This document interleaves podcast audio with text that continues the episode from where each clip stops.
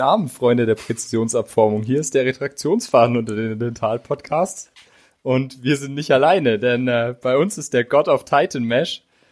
Markus Kölsch, guten Abend. Was bin ich? Guten Abend. Äh, ich, äh, großartige Vorstellung. Äh, vielen Dank. Dass die den Titel hätten aber andere besser verdient als ich. Schön bei euch zu sein. Ich bin ja. ein großer Fan eurer Serie und äh, freue mich super, dass ich mal dabei sein darf. Da freuen wir uns natürlich.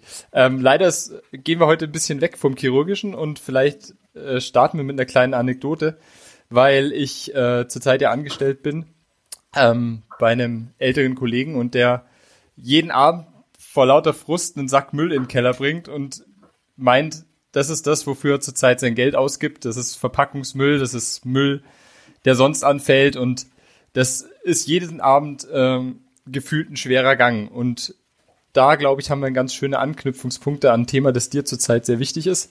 Und du kannst uns bestimmt ein paar Tipps geben, wie wir das in Zukunft vermeiden oder zumindest reduzieren können. Ähm, du sprichst mir aus der Seele, weil das ist genau der Punkt, warum mein Bruder und ich ursprünglich an das Thema Nachhaltigkeit in der Medizin drangegangen sind.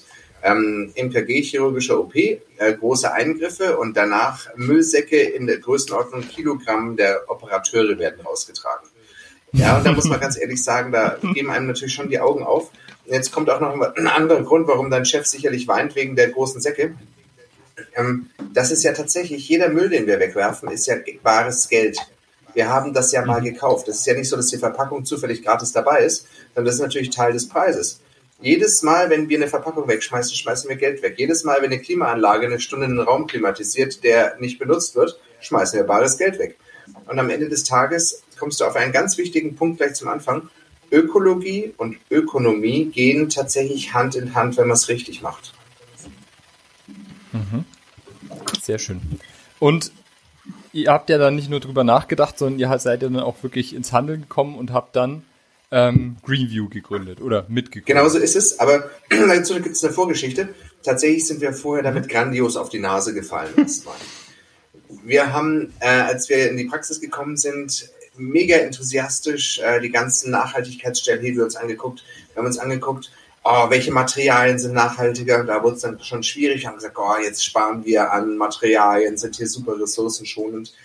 haben geguckt, dass wir auch die Strukturen nachhaltig ausrichten, dass wir die Leute instruieren, dass wir da alle mitnehmen. Wir haben versucht, eine wissenschaftliche Basis zu finden. Es ist dann schnell klar geworden, okay, sowas wie Net Zero kann es in der Medizin nicht geben, wenn uns die Qualität und der Patient wichtig sind.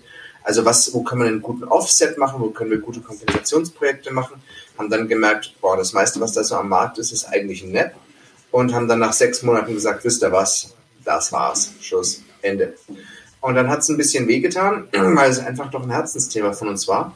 Und dann haben wir uns hingesetzt mit ein paar Freunden und Bekannten zusammen und haben dann angefangen, das Konzept neu aufzurollen. Und haben einfach gesehen, aufgrund unserer eigenen Erfahrung, für die eigene Praxis, wenn man das richtig machen will, wenn es kein Greenwashing sein will, wenn es ein echtes Schritt in Richtung nachhaltige Medizin sein soll, dann muss das auf breiteren Beinen stehen. Und deshalb haben wir eine GmbH gegründet. Also es ist immer ganz wichtig, dass man ehrlich ist. Greenview ist kein gemeinnütziger Verein, sondern ist tatsächlich eine gewinnorientierte Firma. Und nur dadurch konnten wir auch die Ressourcen aufbringen, die nötig waren, um zum Beispiel unseren, unser Kernstück, diesen Algorithmus zu programmieren, der den wissenschaftlichen Fußabdruck einer medizinischen Einrichtung äh, messen kann. Allein das ist eine ungeheure Summe gewesen. Ja, und unterm Strich haben wir jetzt tatsächlich eine Firma, die weltweit aktiv ist. Wir sind in 27 Ländern jetzt mit Mitgliedern unterwegs, die das Ziel hat, einen nachhaltigen, erreichbaren Standard zu setzen, der aber lernend ist. Also wir sind bei Weitem nicht an dem Punkt, wo wir sagen können, das, was wir da haben, ist eine super geile Endlösung. Nee, es ist der erste Schritt und es ist wahrscheinlich in vielen Bereichen ein relativ unbefriedigender erster Schritt. Aber nur gemeinsam können wir die nächsten Schritte da gehen. Super spannend. Bevor wir jetzt ähm, nochmal darauf eingehen, wo und wie es Sinn macht und warum es Sinn macht, hilf mir nochmal. Was genau macht Greenview? Wie kann man da teilnehmen? Ihr habt ja verschiedene Mitgliedschaften. Und dann, ich möchte es an der Stelle auch mal erwähnt haben, es gab noch einen anderen Podcast, in dem du auch schon viel erzählt hast, der auch wirklich hörenswert ist und den wir versuchen jetzt auch nicht zu viel doppelt zu haben, sondern einfach ein paar andere Sachen zu fragen. Das war die, ähm, wie heißt den Talwelt-Podcast mit dem Miguel? Zahnart von Miguel, das ist richtig gut. Genau, mhm. richtig gut, gute Folge, habe ich viel gehört und da hast du auch ein paar Mal dann von den Algorithmen geredet. Und ich kann mir noch gar nicht richtig vorstellen, wie sieht das in der Praxis aus? Also was ist das? Wie hilft uns das? Was ist das für ein Werkzeug? Wie, was genau ist dieses Screen View? Also was, was äh, in Anführungsstrichen kauft man sich da? Völlig richtig. Das ist, das ist ja im Grunde die Gretchenfrage. Greenview hat ein Mitgliedschaftsmodell. Also wie du im Fitnessstudio Mitglied bist oder beim ähm, Musikclub deines Vertrauens, bei Netflix oder sonst irgendwas. Du hast vorhin die großartige äh, Lernplattform Dental Online College angesprochen. Und dadurch gibt es eine feste Mitgliedschaftsgebühr bei uns. Und du hast einen ganz wichtigen Punkt schon so ein bisschen gestreift, nämlich es gibt ganz viele Facetten, ja, es gibt ganz viele Möglichkeiten. Es gibt eigentlich nicht das eine Standardding, das auf alle passt. Und das heißt, ähm, wir haben uns erstmal angeguckt, was ist überhaupt möglich, was verursacht überhaupt den Fußabdruck der Medizin. Wenn ich euch jetzt frage, auch die Hörer, wenn ihr euch mal kurz überlegt, von so, einem, von so einer zahnärztlichen Praxis, wenn ihr jetzt sagen würdet, 100 Prozent vom Fußabdruck, was ist der größte Anteil davon? Ist das der Müll? Ist das das Wasser, das wegfließt? Ist das, keine Ahnung, die Verbrauchsmaterialien, die da rumstehen? Ist es die mhm. Investition in den Zahnarztstuhl? Ist das Licht, die Energie, die Heizung? Ist es, äh, dass die Patienten kommen, dass die Leute kommen? Ist es das Verpackungsmaterial, das am Ende rausgeht? Sind es vielleicht Medikamente, die wir applizieren, die Pharmaindustrie? Was ist denn überhaupt der größte Teil des Abdrucks? Was glaubt ihr? Also sagen wir mal, jeder sagt seinen also Top 3, oder? Sagt, genau, finde ich gut. Top 3, ich würde sagen, ähm, Einmalprodukte, Energie, das heißt äh, Klima, Wärme und so weiter.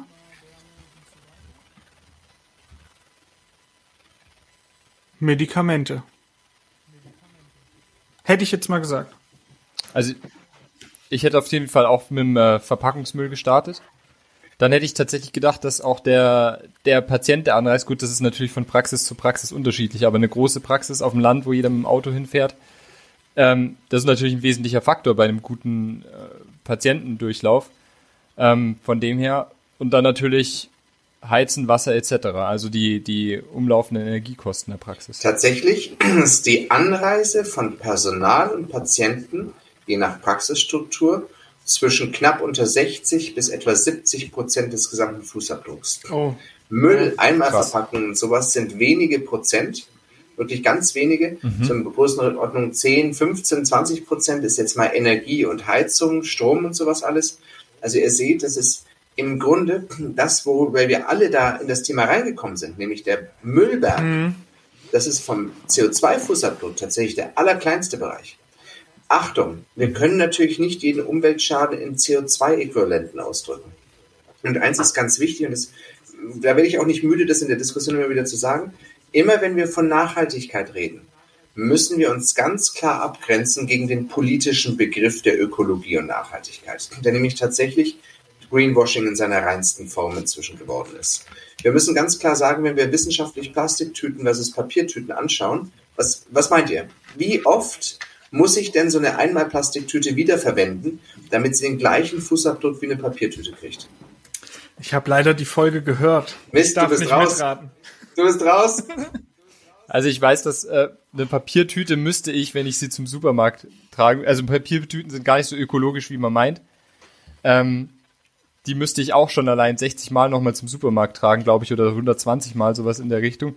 Von dem her ist die, die Plastiktüte, ähm, die muss ich vielleicht 15 Mal so oft hernehmen wie die, oder 15 Mal mehr hernehmen als die, die Papiertüte? Tatsächlich musst du eine Papiertüte fünfmal häufiger hernehmen als die einmal Plastiktüte. Bist du auf den, Doch so, bist auf okay. Den, ist gemein, oder?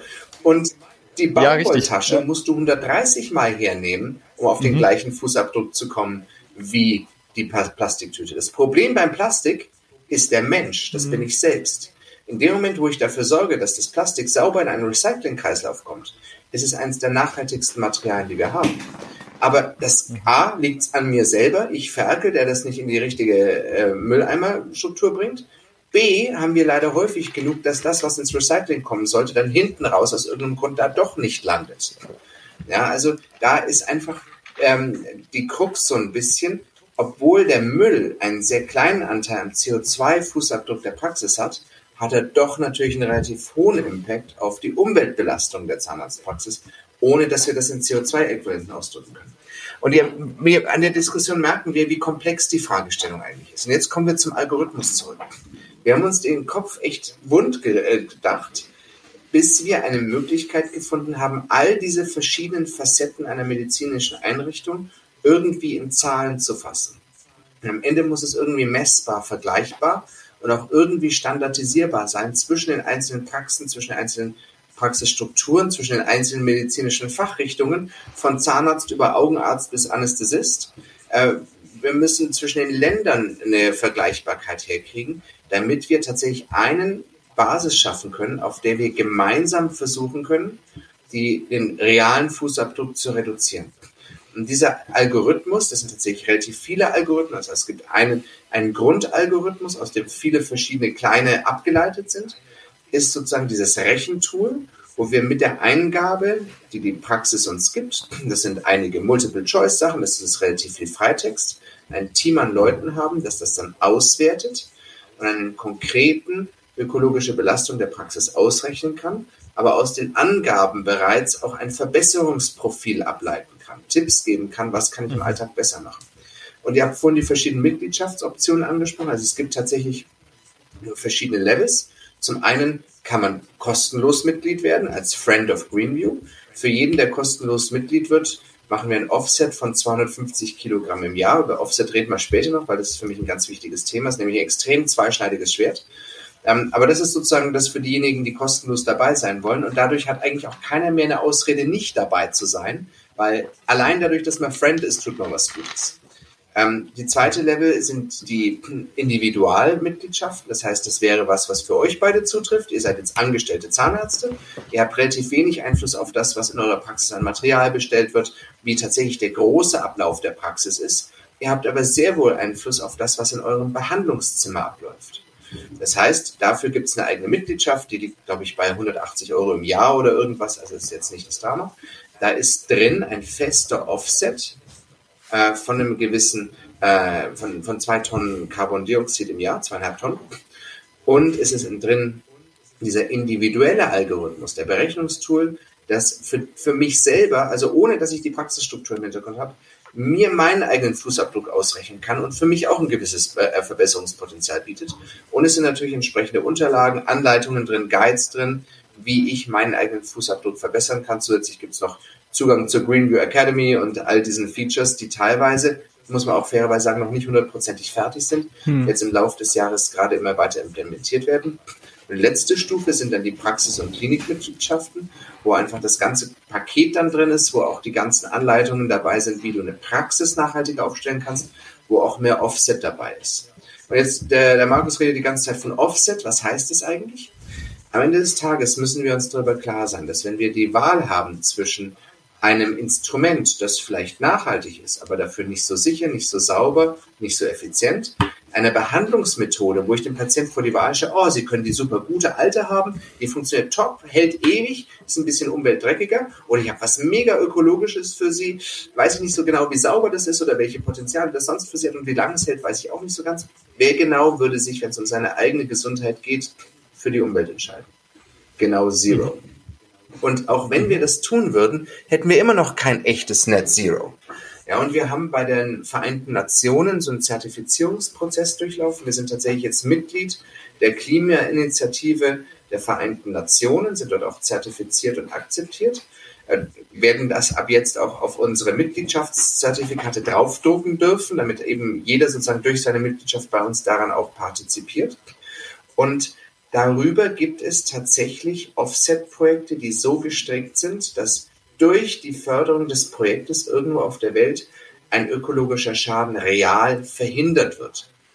Beispiel, wenn ich jetzt ein Waldpflanzprojekt unterstütze, wo wunderschöne Bäumchen gepflanzt werden, dann ist das eine tolle Sache, ist auch fürs Mikroklima gut, aber der Baum speichert ja primär das CO2. Wenn das jetzt blöderweise ein Projekt ist, wo die Bäume nach zehn Jahren weggehackt werden und zu Woodchips verarbeitet werden, für die nachhaltige Heizung um die Ecke, habe ich genau gar nichts fürs Klima gemacht. Mhm. Während wenn ich dann ein Projekt fördere, wo zum Beispiel irgendwo auf der Welt äh, Braunkohlekraftwerke durch Wasserkraft ersetzt werden, tue ich real was fürs Gesamtklima. Und bei der UN ist es eben so, dass die Projekte, die von der UN gefördert werden, tatsächlich so einen wissenschaftlichen Nachweis bringen müssen, der sehr komplex ist, wie konkret dieses Projekt diesen Fußabdruck der Region verringert. Und unser Offset läuft über diese Projekte, weil wir eben über die UN-Mitgliedschaft Zugriff darauf haben. Und jetzt kommt der entscheidende Punkt. Da ja jeder so ein bisschen unterschiedlich ist, da ja jeder auch vielleicht mit unterschiedlich viel Enthusiasmus da dran geht und man im Alltag ja relativ schwer kontrollieren kann, was jeder dann am Ende macht, ähm, ist auch gar nicht die Aufgabe von Greenview. Wir sind kein Unter Überwachungsunternehmen, sondern ein, ein Unternehmen, das sozusagen die Blaupause geben soll, wie ich in meinem Alltag, sei ich Angestellter, sei ich Praxisinhaber, einen nachhaltigeren Weg geben kann. Diese Blaupause, die Anleitungen, die ganzen Guides dazu liefern wir, die Beratung, das Personal, das auch die Praxis dann dazu berät. Aber es bleibt ja immer dieser Restfußabdruck. Und jedes Mitglied von uns hat eine Pflicht-Offset über ein UN-Projekt. Je nach Mitgliedschaftslevel variiert das. Bei Friend ist es wie gesagt 250 Kilogramm. Das trägt dann Greenview. Aber Greenview alleine trägt das natürlich nicht, sondern das tragen ehrlicherweise dann unsere Industriepartner, die uns sponsern. Und ähm, je nach Mitgliedschaft, bezahlter Mitgliedschaft, ist ein fester Offset mit drin, der so ein typisches ungefähr Drittel ähm, des normalen Fußabdrucks dieses, dieser Mitgliedschaftsmodells beinhaltet. Das heißt, jeder, der bei uns Mitglied ist, von Friend bis Premium, macht einen Pflicht-Offset über die Vereinten Nationen. Und sogar wenn jemand dabei wäre, was ich nicht hoffe, was ich auch nicht glaube, der sich dann tatsächlich einfach nur als Mitglied einträgt, aber sonst überhaupt nichts dafür tut, sorgt er eben durch seine Mitgliedschaft schon mal dafür, dass wirklich gute Klimaprojekte auf der Welt vorankommen und gefördert werden. Und allein das ist ja schon ein Schritt in die richtige Richtung. Okay, das heißt, ich darf vielleicht mal so zusammenfassen. Man hat jetzt nicht in dem Sinne ähm, eine Anleitung und einen Produktkatalog, den man dann bekommt mit, das sind nachhaltige Sachen, sondern wenn wir uns dessen bewusst sind, dass wir ökologisch bewusst zukünftig damit umgehen müssen, dann können wir Greenview unterstützen, weil die eben diese Interessen äh, vertreten. Und natürlich äh, helfen wir durch den Logarithmus auch am Erheben von diesen Daten, ähm, kriegen ein paar Verbesserungsvorschläge, ähm, aber gleichen äh, unterstützen einfach durch die Unterstützung von Greenview, dass es Projekte gibt, die eben, sage ich mal, das Ganze vorantreiben. Also so kann man es ein bisschen zusammenfassen, oder? Völlig richtig. Also mehrschichtig. Zum einen Anleitung, wie man es selber machen kann zum einen, zum zweiten gezielte Beratung basierend auf den Daten, die eben die Praxis zur Verfügung stellt. Und drittens grundsätzlich für jeden geltend Offset-Bestrebungen über die UN-Projekte. Mhm. Darf, äh, darf ich dann rein äh, so leicht provokant fragen, wenn, ja, wenn quasi ein Teil von Greenview ist, ähm, dass man dann diese Offset-Projekte unterstützt, implementiert das schon die Aussage, dass unser Verbesserungspotenzial in der Praxis aufgrund der Rahmenbedingungen limitiert ist? Also du hast es hervorragend erfasst. Es ist nicht nur limitiert, sondern es ist auch in gewissen Grenzen leider nicht änderbar. Mhm. Am Ende des Tages sind wir alle Ärzte oder diejenigen, wir haben auch, ähm, wir haben auch nicht ärztliche, aber im medizinischen Bereich arbeitende Menschen bei uns als Mitglieder. Sagen wir so, darf ich es anders formulieren? Am Ende des Tages sind wir alle in einem Bereich der Wirtschaft tätig, in dem die Gesunderhaltung oder die Wiederherstellung der Gesundheit unseres Gegenübers oberstes Gebot ist. Tatsächlich geht das Gebot sogar so weit, dass wir das ja über unsere eigenen Partikularinteressen stellen müssen. Wir sind der Garant der Gesundheit unseres Patienten. Das heißt, wenn mein Interesse ist, mehr Geld zu verdienen, für den Patienten ist aber die Versorgung, die weniger Geld bringt, für mich vielleicht sogar gar nicht lukrativ ist, die bessere, habe ich diesen Weg zu gehen. Das Interesse des Gegenübers ist das Maß der Dinge für uns. Und das ist auch genau das, was wir mit unserer Berufsethik niemals anfassen dürfen. Es muss ganz klar sein, dass es in Stein gemeißelt. Und wenn das der Fall ist, dann gibt es einfach gewisse Hygieneschritte, gewisse Behandlungsschritte, gewisse Aufwände, die automatisch einen Fußabdruck hinterlassen werden. Egal wie wir sehr versuchen, wir den klein zu halten. Aber am Ende wird ein Fußabdruck bleiben. Greenview basiert auf drei großen Prinzipien. Das eine ist reduzieren, das ist das erste, das ist das Wichtigste sozusagen, dass wir tatsächlich versuchen, den Fußabdruck real kleiner zu machen. Das zweite ist ersetzen, dass wir gezielt Produkte auswählen, die mindestens genauso gut sind wie die, die wir im klinischen Alltag haben, zum Beispiel Handschuhe, Desinfektionsmittel, Tücher, whatsoever, die aber entweder von ihrer Machart oder verschiedenen eigenen Kriterien haben einen eigenen Bewertungsmaßstab dafür, am Ende des Tages nachhaltiger sind als das, was wir sonst im Einsatz haben. Und der dritte Bereich, erst dann kommt das Kompensieren, also der Offset, dass man sagt, das, was dann noch übrig bleibt, kann man, empfehlen wir, ein Offset zu machen wobei jedes Mitglied sowieso durch seine Mitgliedschaft eh schon einen Teil Offset betreibt. Also leuchtet mir ein. Ähm, Finde ich auch spannend, das auch das so, so mehrschichtig und dreigliedrig zu machen, weil das natürlich äh, sehr sinnvoll ist.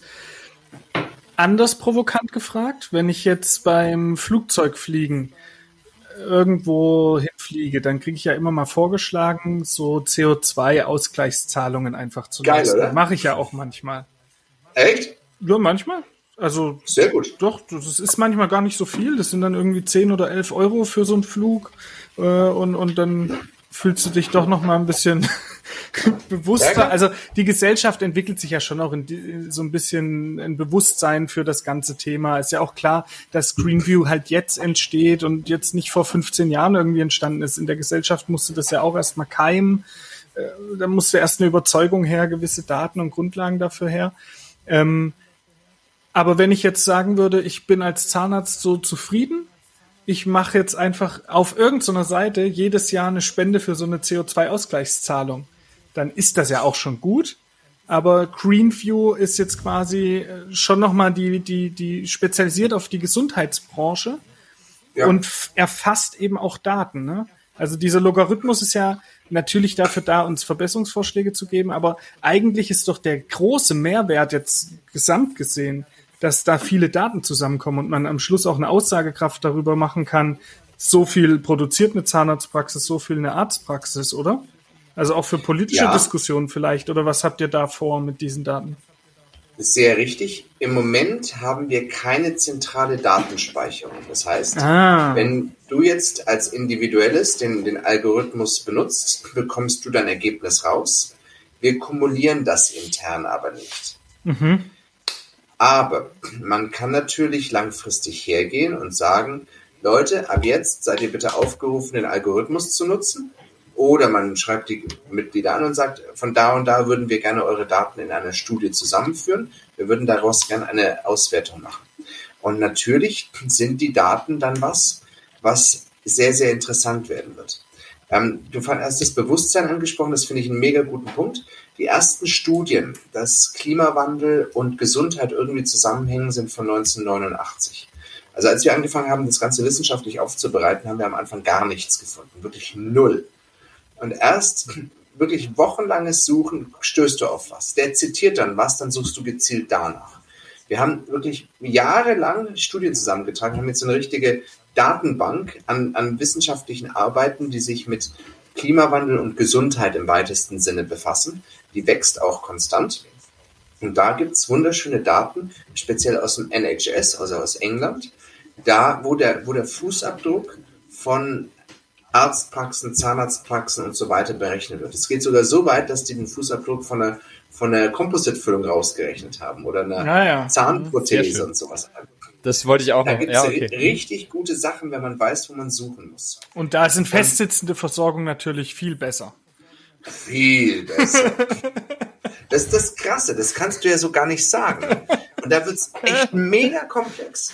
Und was für uns natürlich schon geil war, war, dass wir unseren Algorithmus hatten und dann sind wir danach über diese Arbeit gestoßen. Und haben wir gemerkt, Aha. geil, wir kriegen das gleiche raus wie die. Okay. Und ja, das spannend. war natürlich schon so, wo wir gesagt haben, wir haben nicht alles falsch yes. gemacht. Ja, und äh, also das Thema muss man sehr, sehr differenziert betrachten. Und es kommt wirklich darauf an, wie eine Praxis die einzelnen Schritte hat. Und da wird es natürlich von der Datenerfassung dann so komplex, dass es irgendwo auch wahrscheinlich von der Kleinteiligkeit, das kann der Algorithmus, aber das schalten wir üblicherweise nicht frei, weil einfach auch keiner jetzt genau sagen kann, äh, wie läuft denn das jetzt? Ja, das ist ja, da bist du ja fünf Stunden beschäftigt, dieses Ding auszufüllen und nur um die Frage nach der Prothese zu beantworten. Aber was tatsächlich mhm. schon ganz spannend ist, ist zum Beispiel die Frage, wenn ich jetzt eine Krone ganz konventionell mache oder eine Krone voll keramisch mache, Goldkrone versus Keramikkrone versus digitale Workflow-Krone da wird es dann ganz spannend. Für eine Goldkrone sagt man, ist der Fußabdruck ungefähr irgendwas um die 45 Kilogramm CO2. Also schon ganz gar nicht so schlecht. Eine Vollkeramikkrone liegt etwa 10 Kilo, 8 bis 10 Kilo drunter. Warum? Weil die mhm. keramischen Massen in der Ursprungsgewinnung und Herstellung einfach weniger CO2-Äquivalente produzieren als die Metallgewinnung. So, und wenn ich das Ganze jetzt im digitalen Workflow mache, wo ich auch die Transportwege vom Labor und zurück plötzlich nicht mehr habe, wo möglicherweise auch der, äh, die Materialien für den Abdruck wegfallen, weil ich das Ganze gescannt habe, ist man wahrscheinlich nochmal 10, 15 Kilo drunter. Und das ist einer der Bereiche von Greenview, warum wir gesagt haben, wir setzen das eben nicht auf als gemeinnützigen Verein, sondern wir machen eine GmbH daraus, dass wir die Gelder, die wir einnehmen, bisschen in Anführungszeichen kreativ verwenden können. Also zu dem die Gelder gehen zum einen natürlich an die UN, wo wir dann die Projekte finanzieren. Die gehen aber auch ganz klar natürlich in Wissenschaftsförderungen, wo wir jetzt auch zunehmend mit verschiedenen Fachgesellschaften, ihr kennt vielleicht die Digital Dental Society, DDS, mit denen schließen wir gerade den Kooperationsvertrag ab, auch über eine Wissenschaftsförderung und dann miteinander gewisse Themen zu bearbeiten, um einfach solche Fragen mal beantworten zu können. Ein großer Teil unseres Geldes, tatsächlich fast alles, ist im März in die Ukraine geflossen, weil wir da drei, vier Tage nach Kriegsbeginn von unseren ukrainischen Mitgliedern eine Rückmeldung gekriegt haben, was da schon gefehlt hat. Und dann haben wir völlig unökologisch, Miguel Stanley hat sich da mega äh, reingehängt, einen Track von Lissabon losgeschickt, der dann durch Europa gefahren ist, das Zeug eingesammelt hat, weil versucht mal diese ganzen notwendigen Materialien plötzlich mal auch an, an einem Ort zu bekommen. Das ist, da jeder nur noch in Time und on Demand produziert, überhaupt nicht mehr so einfach der dann bis Krakau gefahren ist und dann dort das ganze Zeug abgeladen hat. Also das war unser erster Transport.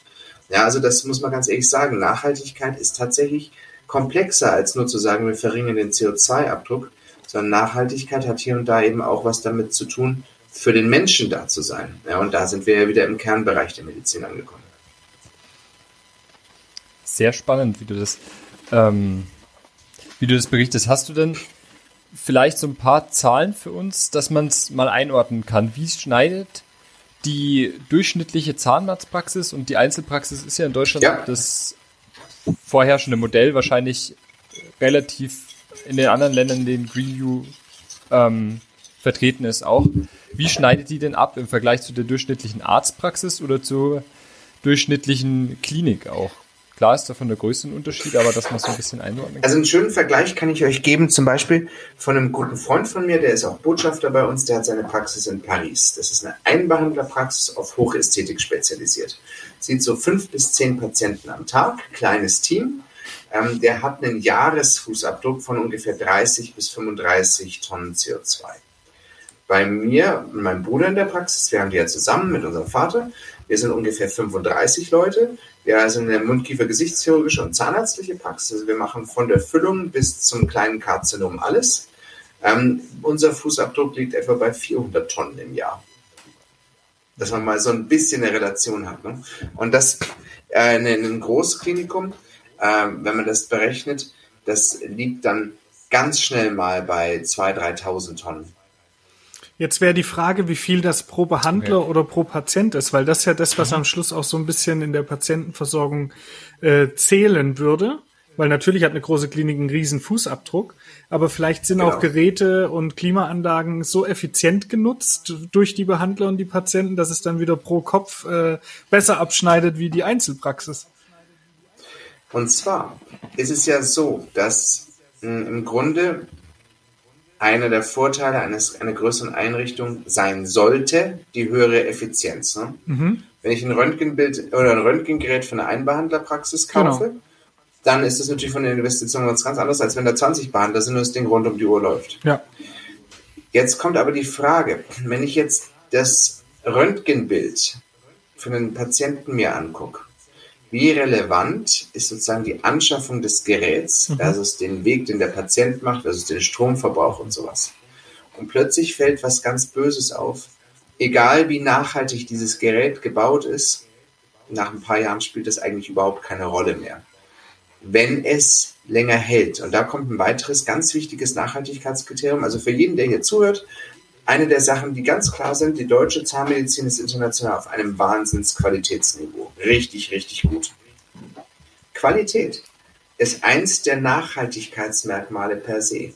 Weil wenn ich eine Versorgung mache, die hält 20 Jahre, muss dann erst erneuert werden. Selbst wenn sie in dem Moment ein kleines bisschen mehr Fußabdruck hatte als eine Versorgung, die nur fünf Jahre hält und dann viermal erneuert werden muss bis dahin, ist die qualitativ hochwertige Versorgung natürlich die bessere vom nachhaltigen Aspekt. Ja, und wenn ich jetzt hergehe und mir das auf den Patienten angucke, dann ist tatsächlich bei den Fußabdruck, den unsere Geräte und sowas äh, haben, am Ende des Tages wirklich die Zahl der Patienten einer der Haupttreiber des Fußabdrucks. Okay. Das heißt, vorausgesetzt aber, und jetzt kommt ja der entscheidende Punkt, ich bin vom, vom Team her da so ein bisschen mitgewachsen. Die Praxis, der hat jetzt ein ganz kleines Team, der Kollege, von dem ich geredet habe, der hat insgesamt drei Mitarbeiter. Das sind insgesamt vier Leute, die darin arbeiten. Ähm, wir haben 35 Leute da, darum stehen, die haben natürlich auch schon für den Wegen wieder einen ganzen Hintergrund. Und wenn du das dann runterrechnest, was du pro Kopf Behandler an Patienten durchschleust, das ist wiederum das Entscheidende. Das sehen wir bei unserem Individualmitgliedschaft wo der Individualalgorithmus dabei ist, da kann man echt genial sehen, wie sich das auswirkt. Da muss man schon sagen, derjenige, der einfach eine hohe Schlagzahl hat, hat natürlich auch einen wesentlich höheren Fußabdruck. Und wenn wir jetzt auf diese Studien rübergehen, im englischen äh, Zahnsystem hatte 2016 der Untersuchungsbereich Dental Exam, also auf Deutsch die 01, mit fast 30 Prozent am gesamten Fußabdruck den größten. Hm. Wenn du es aber auf die Einzelbehandlung runterrechnest, sind es nur fünf Kilo ungefähr, die da pro Dental Exam anfallen. Aber allein die Menge halt der, der Schlagzahl macht es wieder prozentual so groß. Also das muss man tatsächlich dann auch nach den Behandlungen aufschlüsseln. Wenn du jetzt eine mhm. Praxis hast, die sehr viele 01 macht, aber im Grunde keine Prothese, die Vollprothese liegt in dieser Studie bei ungefähr 70 Kilo, dann kannst du echt schon ein paar 01 machen, bis du dann endlich auf die Totalprothese kommst. Also es ist echt komplex. Da ja, vor allem kann man jetzt den Gedankengang ja auch andersrum aufziehen und sagen, es geht jetzt nicht, wie viele Patienten schleust einer durch und weil es ist ja nicht die Konsequenz zu sagen, ein Behandler macht weniger Patienten am Tag, weil Richtig. mal davon ausgegangen, die Behandlung ist immer notwendig und muss stattfinden, Richtig. Genau. dann ist das ja eigentlich eine Fixgröße und das Entscheidende wäre pro behandelten Patienten letztendlich das CO2 zu vergleichen. Zum Beispiel. Also man kann es auch so rum aufziehen. Ja, und jetzt kommst du auf was ganz Wichtiges. Wenn wir uns nochmal anschauen, wie ist so eine Praxis aufgestellt? Eben habe ich gesagt, Take-Home-Message Nummer eins: Qualität ist ein Nachhaltigkeitskriterium für sich selber. Take-Home-Message Nummer zwei: Wenn 60 Prozent des Fußabdrucks, 60 bis 70 Prozent sogar der Praxis, aus im Grunde Reiseaktivitäten von Mitarbeitern und Patienten bestehen, ist das zweite, was wir machen können, eine, eine, eine Organisationseffizienzverbesserung. Große Termine. Das heißt, wenn der Patient, ganz genau, mhm. Smart Appointment Management ist da so ein Stichwort, dass ich aber auch mit meinen Mitarbeitern gucke, ist es wirklich so, dass derjenige, der eine halbe Stelle hat, wirklich fünf halbe Tage hat oder vielleicht eher dann zweieinhalb halbe Tage hat. Ja, das ist dann wieder natürlich auch vom, vom Traffic was anderes. Also indem ich einfach die Effizienz des Hin und Hers verbessere, das Hin und Her verringere, mache ich einen ganz entscheidenden Verbesserungsansatz für meinen Fußabdruck, ohne dass es mich auch nur einen einzigen Euro kostet. Und das ist doch die perfekte Überleitung zu der klassischen kritischen Frage, die man in dem Thema wahrscheinlich gestellt bekommt. Ja, ja, ökologischer Fußabdruck, Kosten, äh, ich muss es ja alles zahlen, ich bin der Praxisinhaber. Das heißt, wir müssen uns mal damit noch kurz auseinandersetzen. Also ein Punkt, den hattest du auch schon beim äh, Dentalwelt-Podcast gesagt und der passt jetzt hier. Es muss nicht konträr sein, im besten Fall läuft es zusammen. Und zwar gerade, wenn wir sagen, der Patient soll möglichst wenig kommen. Vorausgesetzt, die Behandlung ist immer das Gleiche. Also, dass man die Termine effizient plant. Ähm, entweder Abdrücke zusammenschiebt oder eben Wurzelkanalbehandlung, Füllung, Kronenpräparation oder Zahnentfernung irgendwie in einen Termin macht und nicht für alles einzelne Termine. Genau. Und das ist für mich auch super einleuchtend, dass das natürlich auch wirtschaftlich effizienter ist. Also es genau. ist ja auch so für mich jetzt schon immer das Ziel, lieber einen großen Termin, wo ich irgendwie äh, fünf Sachen zusammen mache, statt halt dreimal von vorne anfangen, dreimal betäuben, dreimal den Platz eindecken. Und äh, das ist, glaube ich, ein super Beispiel, wo es auch Hand in Hand gehen kann. Ne?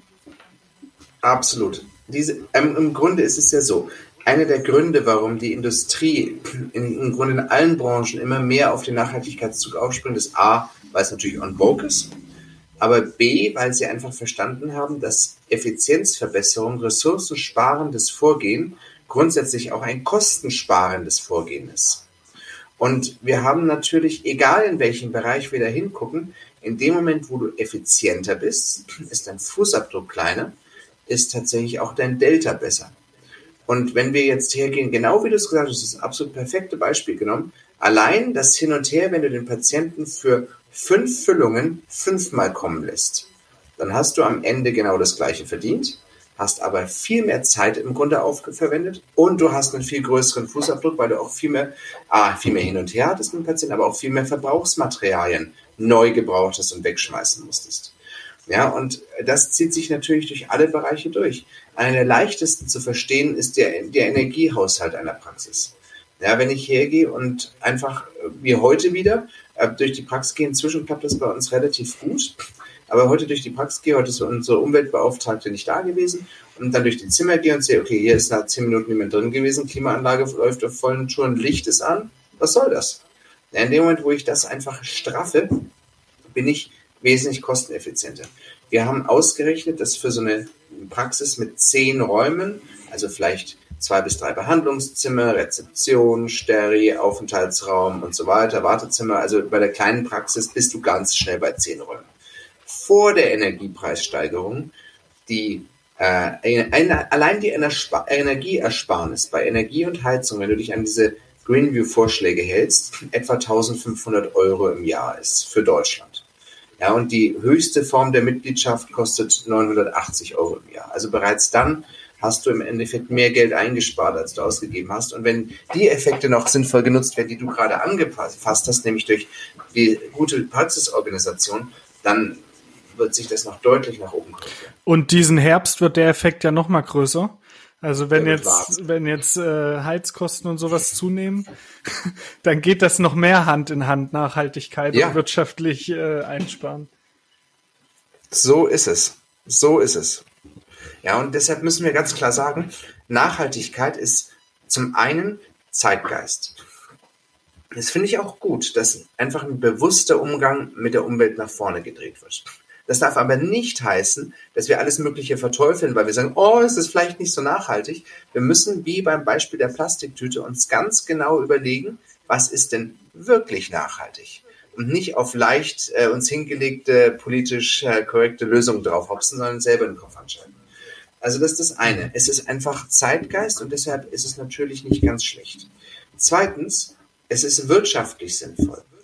Drittens, es ist natürlich vom Mindset für mich selber auch eine gewisse Entschleunigung und bringt aber auch für meine Leute einen zusätzlichen Fokus in die Praxis, wo man sagen muss, das macht eigentlich schon Sinn, wenn ich darauf achte. Ich gehe nicht nur in die Praxis, um von morgens bis abends da irgendwelche Füllungen reinzuklopfen. Nee, ich gehe in die Praxis, damit Menschen gesünder diese Praxis verlassen als zuvor. Und ich versuche dabei, den Fußabdruck so klein wie möglich zu halten. Und plötzlich macht das Ganze auch wesentlich mehr Sinn. Und das Letzte, was man dazu leider sagen muss, ist, ähm, der Großteil der Volkswirtschaften, fast 70 Prozent der effizientesten Volkswirtschaften oder der leistungsfähigsten Volkswirtschaften sind in Staaten, die sich dem Pariser Klimaprotokoll verschrieben haben. Das heißt, wo drauf steht Net Zero bis 2050. Jetzt habe ich am Anfang gesagt, sowas wie Net Zero gibt's gar nicht. Und das wissen die Staaten natürlich auch. Das heißt, es wird über Klimaabgaben geregelt werden. Die sind, wurde ja im letzten Wahlkampf auch schon lautstark gefordert.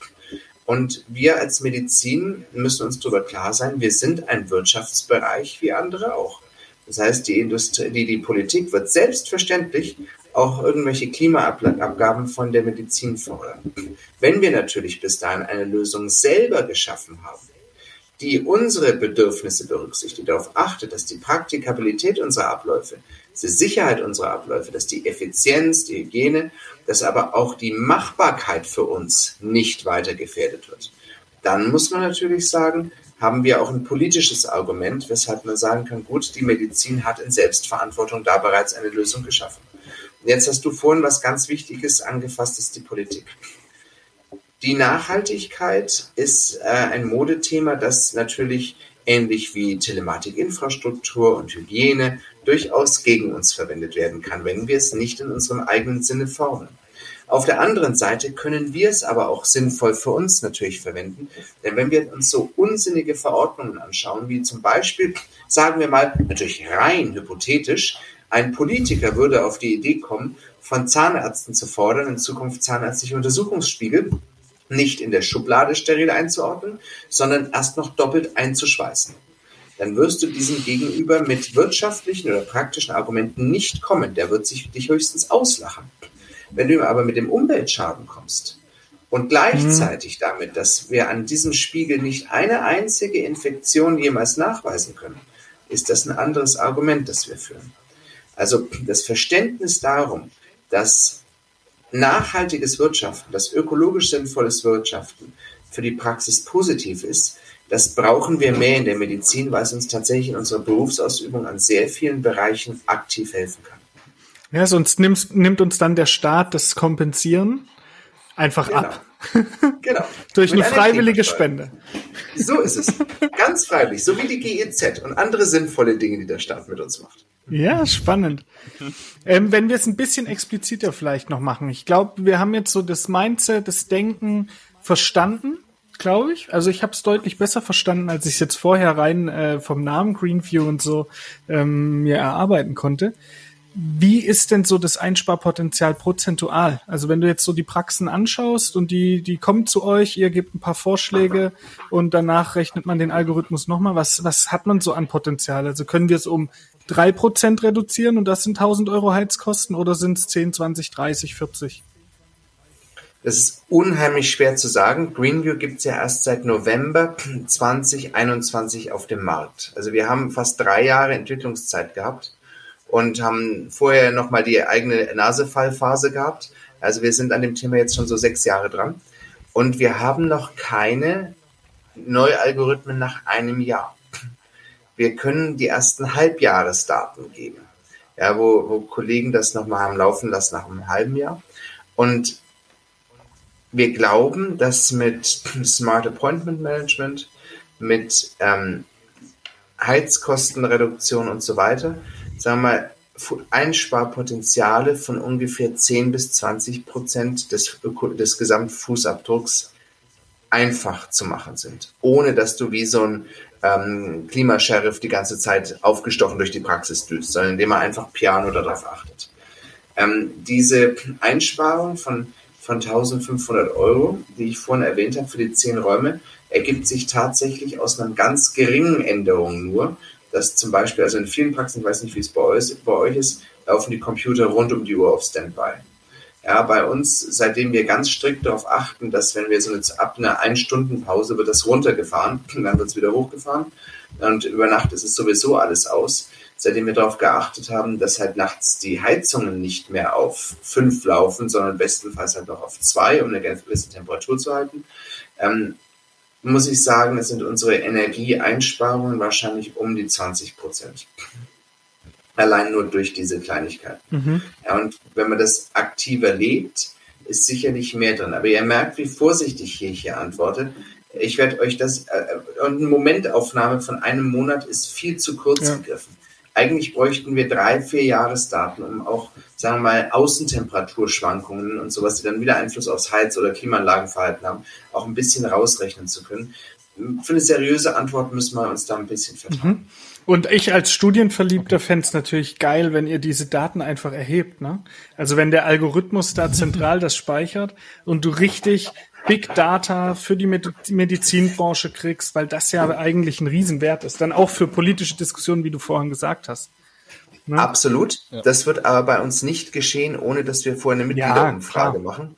Und wir sind da, da sind wir, da sind wir wieder extrem strikt. Ich sehe das genauso wie du. Das ist ein mega geiler Datenschatz, der dadurch, dass natürlich das zwar jetzt nicht zentral in einer Datei abgespeichert ist, aber wir natürlich schon die Algorithmus-Ergebnisse der einzelnen Mitglieder schon abrufen können, auch retrospektiv erhoben werden kann, wenn auch nur anonymisiert, weil wenn das einmal raus ist, haben wir nur noch die anonyme Datei äh, und nicht mehr den, den Namen drauf. Also das ist uns auch ganz wichtig, gerade weil wir, sagen wir, auch ähm, dadurch das Potenzial hätten, jemanden als Umweltferkel zu bezeichnen, ist mir ganz wichtig, dass da auf jeden Fall ein, die höchste Grad der Datensicherheit ist. Und dazu muss man auch sagen, wir sind ein kleines Unternehmen, wir haben jetzt kein Milliardenbudget für IT-Sicherheit. Das heißt, wir haben einfach einen Weg gewählt, wo egal wie schlau der Einbrecher ist, wo nichts ist, kann er nichts holen. Ja, und so wie es im mhm. Moment gespeichert ist, kann es zwar mit sehr viel Aufwand, aber kann es retrospektiv wieder in einen Datenschatz eingefügt werden. Im Moment ist es so stark dezentral und anonymisiert, dass knackt durch den Server ist nichts drauf. Spannend, ja. Ja, aber wäre ja interessant, das in drei, vier Jahren Ja, absolut. absolut. Hast du denn vielleicht jetzt noch ein bisschen konkreter nochmal fünf einfache umsetzbare Tipps für die alltägliche Zahnarztpraxis, wie wir starten können, das Ganze schon mal nachhaltiger zu gestalten. Punkt eins ist wahrscheinlich, wer Absolut, Punkt zwei auch. Punkt drei auch. Je nach Mitgliedschaftslevel. Gut, war schön war schon einfach. Ne? Also, nach, ja. sagen wir fünf Punkte, nachdem man Mitglied bei Greenview geworden ist. sagen Gut, wir zum okay. Beispiel, man hat kein Geld übrig und man möchte gerade nur Friend of Greenview werden man so einen schönen Badge, den man auch auf Social Media überall drauf machen kann, den man auf Folien und sowas, auf seine Praxisunterlagen überall drauf machen kann. Man kriegt ja als Greenview-Mitglied dann auch volle Logo-Hoheit, in Anführungszeichen, kann auf alles zugreifen. Sagen wir mal, ähm, das ist, und dann der erste Tipp ist, mach das, was deine Oma immer gesagt hat. Das ist ultra Plattitüde, oder? Aber am Ende des Tages Super ist die Generation ja die wirklich nachhaltige gewesen. Ne? Die haben alles gestopft, was, äh, was da war. Die sind teilweise, also hier auf dem Dorf, Ansbach ist ja ein Dorf, in der Umgebung, sind die Leute ja teilweise mit der Milchkanne zum Bauern gegangen, haben dort die Milch geholt, haben die dann wieder offen zurückgetragen. Interessanterweise hat die Generation das auch überlebt, ohne ein Verfallsdatum auf die Milch draufzudrücken. Ne? mega nachhaltig ist, überhaupt keine Verpackung angefangen. Mhm. Und damit zu Fuß zum Bauern rübergegangen ist, auch kein CO2 groß dabei entstanden, außer das, was man halt abgeatmet hat. Ja, also einfach mit gesundem Menschenverstand an den Ressourcenverbrauch gehen. Muss mein äh, Dappenglas, in dem ich der Säure-Ätztechnik äh, Flüssigkeiten drin habe, muss das bis zum Rand gefüllt sein oder reicht es, wenn da ein Tropfen ist und ich notfalls nochmal einen Tropfen hinterher hole? Diese Sachen, das sind ja so doch teilweise recht komplex herzustellende Flüssigkeiten, die haben einen ganz ordentlichen Fußabdruck, wenn man die dann literweise weggibt, weil mal wieder alles bis zum Rand gefüllt worden ist. Also jede Art von Ressourcenverbrauch mit gesundem Menschenverstand betrachten. Das geht von, von Lichtenergie bis zum Handschuh. Muss ich da wirklich jetzt nochmal einen Handschuh dafür anziehen? Zweitens, Abläufe hinterfragen, egal wie lieb sie gewonnen sind. Wenn der Patient auf dem Stuhl sitzt, ist ein Klassiker in der Zahnarztpraxis, steht das wassergefüllte Becherchen schon am Stuhl daneben. Egal, ob das jetzt ein Plastikbecher ist, der nach sauberst ins Recycling kommt der einzige Papierbecher, den wir als ökologisch identifizieren konnten, wo man als Greenview natürlich Einkaufsrabatt kriegt, den wir auch voll weitergeben, dadurch wird es noch billiger für Greenview-Mitglieder, ob es der ist oder ob es ein Mehrwegbecher, egal welcher Art ist, der aber auch einen CO2-Fußabdruck produziert, weil ich muss den ja wieder aufbereiten, wo ich den Patienten wiedergeben kann. Der ökologischste Weg davon ist, dass da gar kein Becher steht. Und nur wenn wir wirklich bei mhm. der Behandlung einen brauchen, ihm einer umgehängt wird. Das gleiche ist mit dem Latz. Der Klassiker ist, der Patient setzt hin, bekommt sofort einen Latz umgehängt. Ja, sorry, wir machen hier gerade eine Besprechung. Wofür braucht der einen Latz? Ja, und jetzt werden alle Hygieniker auf der ganzen Welt anfangen, in jeder Art der Lebensform zu rotieren. Ich muss nicht für jeden Behandlungsschritt Handschuhe anziehen. Wenn ich einfach nur den Spiegel nehme und in den Mund reinschaue, und den Spiegel wieder weglege, habe ich genauso viel Kontakt mit dem Patienten, als wenn ich jemandem die Hand gebe. Und trotz Corona sollte das ja vielleicht irgendwie als vernünftige Begrüßungsform langsam mal wieder in Mode kommen. Ja, also dementsprechend brauche ich da schon kein paar Handschuhe verwerfen. Und auch wenn ich die super nachhaltigen von Greenview zertifizierten Handschuhe verwende, auch die haben natürlich einen Fußabdruck, aber natürlich einen kleineren als die standardmäßigen. Also Nummer eins, Ressourcen sparen. Nummer zwei, althergebrachte Prozesse kurz überlegen. Punkt drei, Zweitverwendung für Materialien überlegen. Ihr beide seid chirurgisch unterwegs. Ihr wisst immer, wenn ihr äh, sterile Handschuhe auspackt, bleibt so ein Papier übrig. In den meisten Praxen, bei uns war es auch bis vor nicht allzu langer Zeit so, wird der Patient zusätzlich noch steril abgedeckt. Inzwischen verwenden wir dieses sterile Papier zum Abdecken des Patienten. Für das meiste, was wir machen, reicht das völlig aus. Die sterilen Sauger, die ihr verwendet, kommen immer doppelt eingeschweißt. Einmal in der äußeren Hülle und dann nochmal in einem Plastikdings, was um diesen sterilen Sauger drumherum ist. Das Ding hat zufällig den gleichen Durchmesser wie 99 Prozent aller zahnärztlichen Einheiten die Griffe am Licht. Ihr braucht nicht zusätzlich was am Licht, sondern könnt diesen sterilen Überzug verwenden. Ja, also da gibt es ganz viele kreative Beispiele. Ich habe eine gute Kollegin, die ist bei Würzburg, die hat mega coole Einfälle. Die ist so eine Do-it-yourself, äh, mega fitte. Es ist vieles ist sehr kreativ, sagen wir es mal ganz vorsichtig. Die hat auch ganz coole Ideen gehabt. Ja, das ist also Tipp 3, Zweitverwendung. Tipp 4 ist, geh sinnvoll mit deiner Zeit um. Und das heißt, genau wie ihr beides schon gesagt habt, wenn ich äh, einen Eingriff auf einmal machen kann, mach halt drei Eingriffe dabei oder eine Prozedur oder sonst irgendwas. Und anstatt den Patienten zwei oder dreimal dafür zu kommen, dann sollte ich das tun. Smart Management, sowohl von meinen eigenen Arbeitskräften wie von den Leuten, die zu uns kommen. Und das Letzte ist, und das ist jetzt reine Medizinethik, hinterfragen, welche Behandlung ist wie nötig. Ja, das sollte eigentlich kein Nachhaltigkeitsthema sein, sondern ist natürlich eine ganz klare medizinethische Frage. Prävention ist Nachhaltigkeit. Jede Erkrankung, die ich primär verhindere, ist nachhaltig. Das heißt, jeder von uns, der ein Auge ein bisschen hat auf den Patienten, der präventiv rangeht. Das kann sein, dass wir ganz klar auf die Mundhygiene achten. Das kann aber auch sein, dass uns auffällt, dass die Wundheilung beim Patienten komisch ist.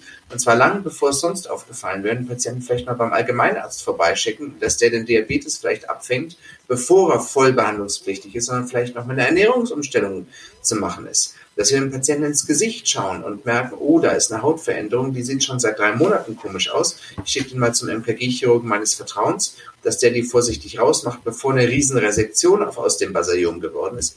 Das ist Nachhaltigkeit.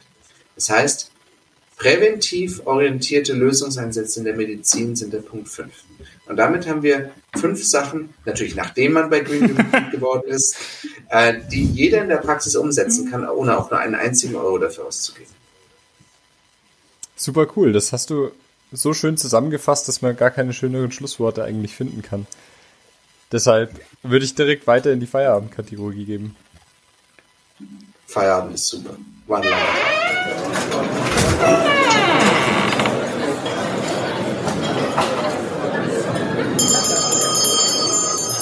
Feierabend, letzte Runde.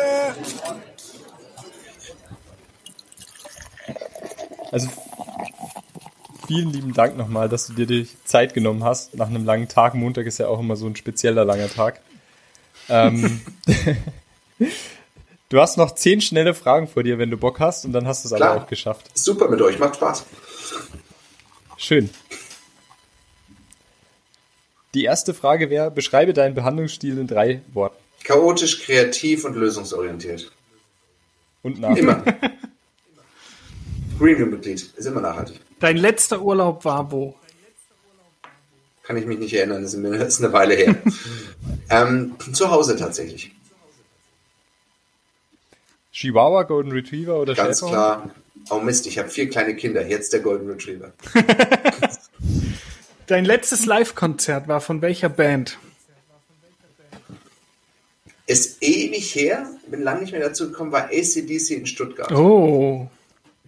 Hell's Bells ging bei der Beginn mit meinem Bruder zusammen. Es war genial. Was war da die Vorband? Weißt du es noch? Ich war zu besoffen am Ende des okay. Abends. Ich weiß es tatsächlich nicht mehr. Aber Hell's Bells, ja, das vergisst man nicht. Sehr schön. Ähm, Gin oder Whisky, wo wir gerade beim Thema Beides am besten abwechselnd und jetzt schnell. Schlager, Hardrock oder Hip-Hop? Hardrock. Dein Lieblingsinstrument oder Gerät in der Praxis?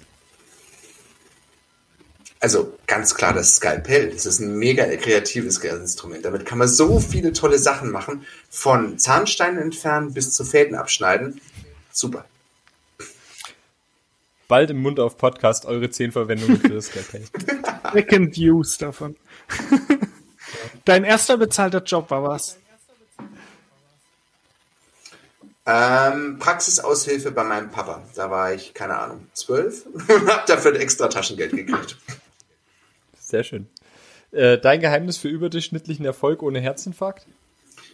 Stellt sich noch raus, ob ich einen kriege, da sind wir noch dran arbeiten. Und ob ich überdurchschnittlichen Erfolg haben werde, stellt sich auch in der Zukunft noch raus. Aber ich glaube, dass in dem Moment, wo du das tust, gerne tust, wo du verstehst, dass deine Träume und deine Ziele am Wochenende keine Pause machen. Denen ist das völlig egal, ob Wochenende ist. Genauso wie dem Abszess übrigens oder sonst irgendein Problem, das wir in unserem Alltag lösen.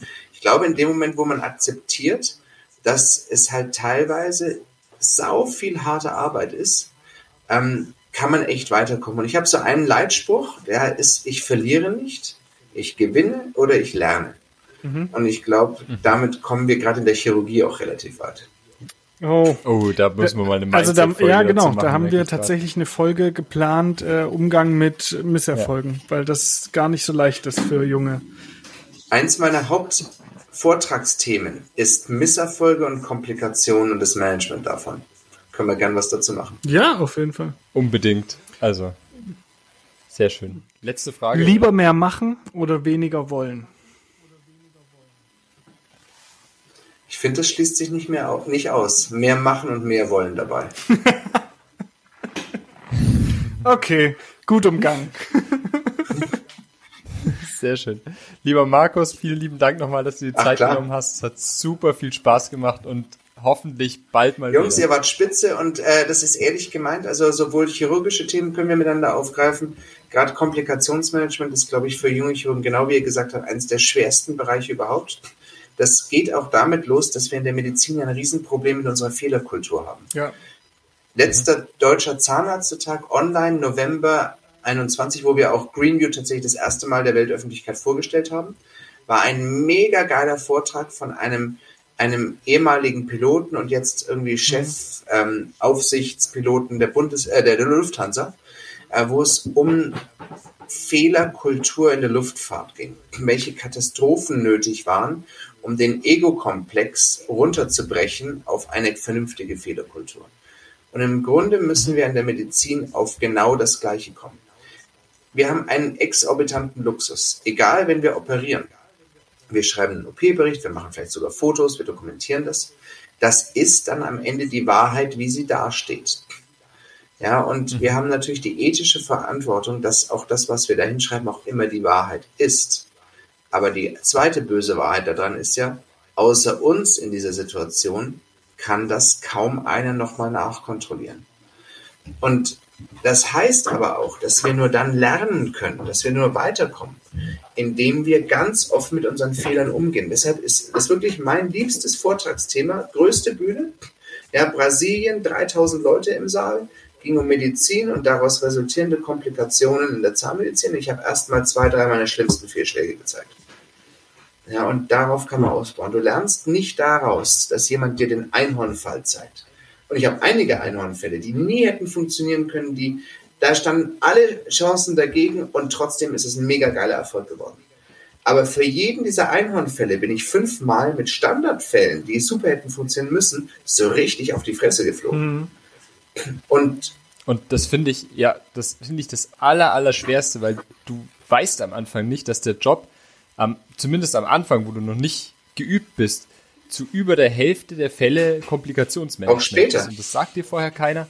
Also, ja, das. Wir, wir sind in der Praxis tatsächlich auf die Fälle spezialisiert, die woanders schiefgegangen sind oder da teilweise auch nicht mehr behandelt werden. Sei es von großen Nekrosen bis äh, komplett Kieferdefekten äh, und das zu augmentieren und irgendwie wieder ins Leben zurückzukriegen. Und Troubleshooting ist das, ist eigentlich die Paradedisziplin des Chirurgen und nur dann kannst du operieren.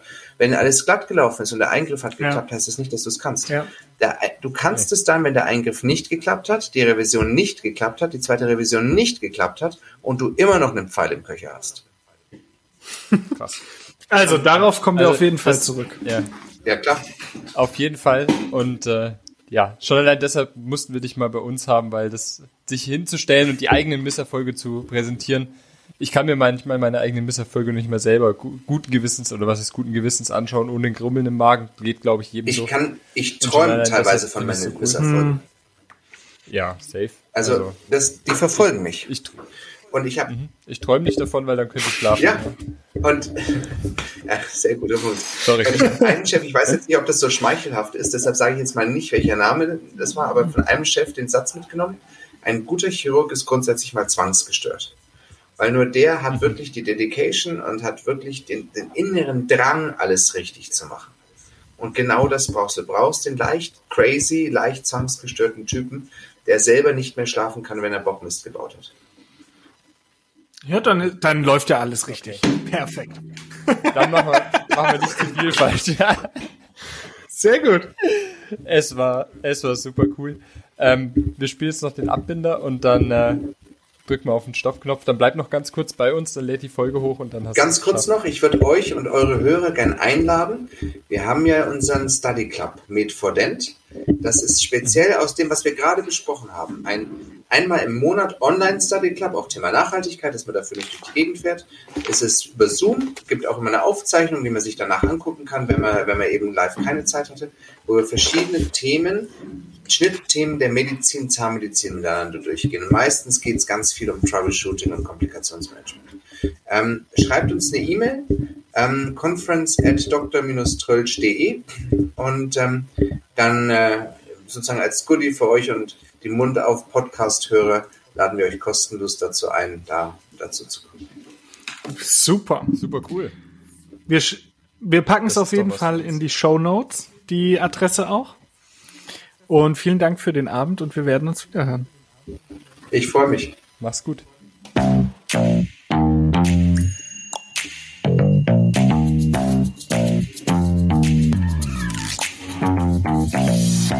Mund auf.